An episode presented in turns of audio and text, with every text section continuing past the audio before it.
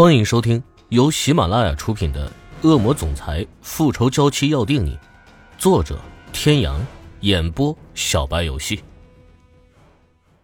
第一百零三集，最后的话语全部淹没在他的哭泣声中。欧胜天如遭雷击般，僵硬的转过了身体，看着哭得上气不接下气的欧若轩，目光中有疑问，有震惊，还有一丝惊喜。他反身冲了上来，用力的握着欧若轩的双肩，嘴边不自觉的裂开。轩轩，你说清楚，你是不是知道什么？你说他没有背叛我是什么意思？怕是在他的心目中，他也是不愿意承认池小雨再次背叛了他。只是听见他说池小雨没有背叛他，他就如此的高兴，让他如何说得出口？池小雨已经死了，如何说得出口啊？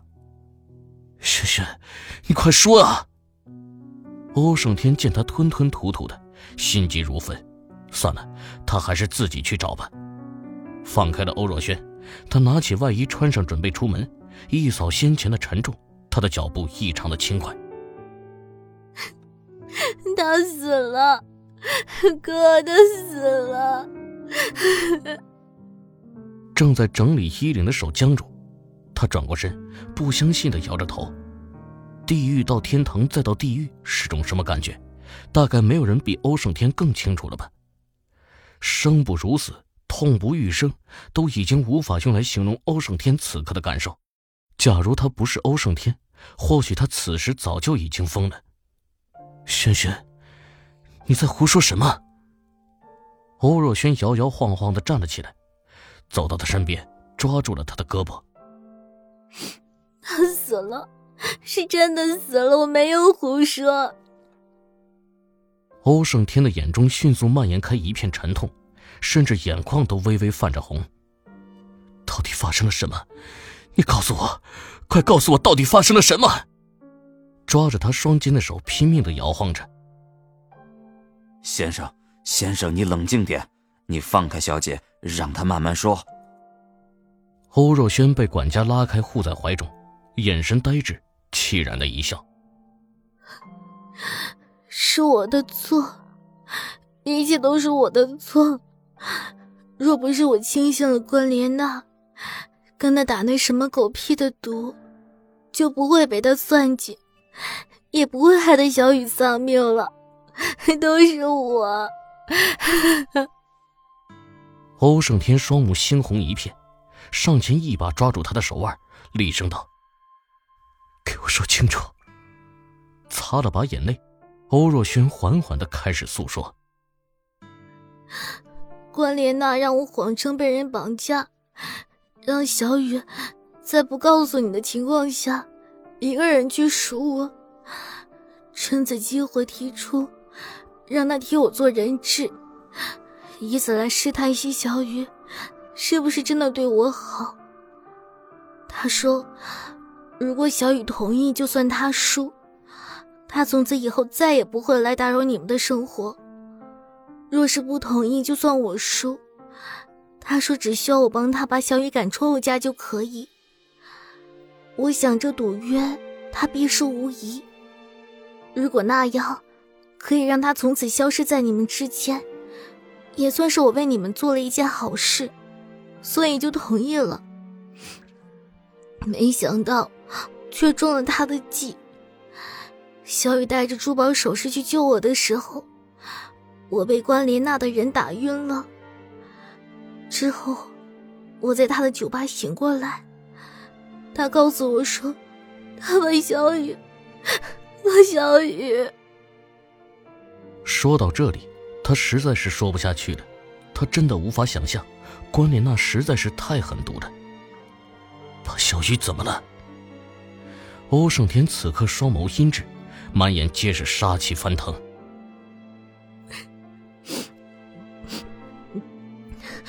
他把小雨丢去喂狼了。他说要让哥哥你连渣都找不到。天哪，这也太残忍了吧！仆人无不惊叹。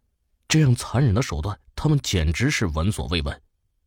从没有任何时刻能像此刻一样，欧胜天疯狂的想杀人。如果关莲娜现在站在他的面前，他会毫不犹豫的将她撕成碎片。让我以为小雨逃跑，也是他教你的。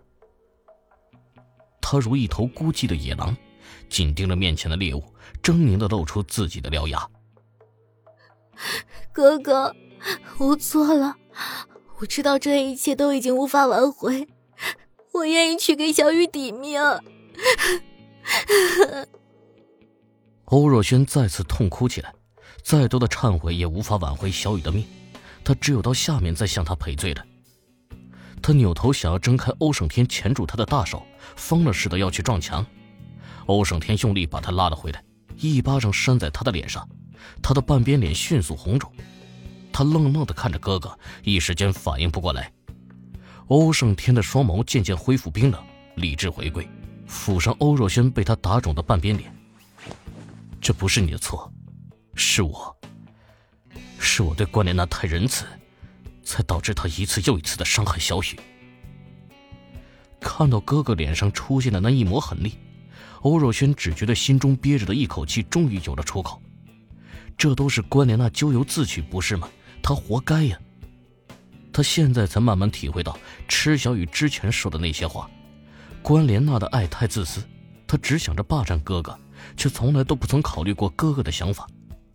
他以为杀光哥哥身边的女人，哥哥就会爱上他们。做梦！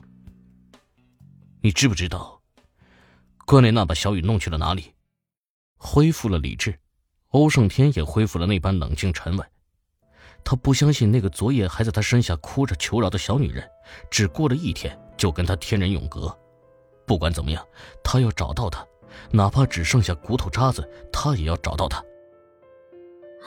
我不知道，我只知道，骗小雨去的地方是汇金路一百三十五号，那里很荒凉，只有一些废旧的、早就没人住的房子。欧若轩回忆着强哥给池小雨打电话时说的地址。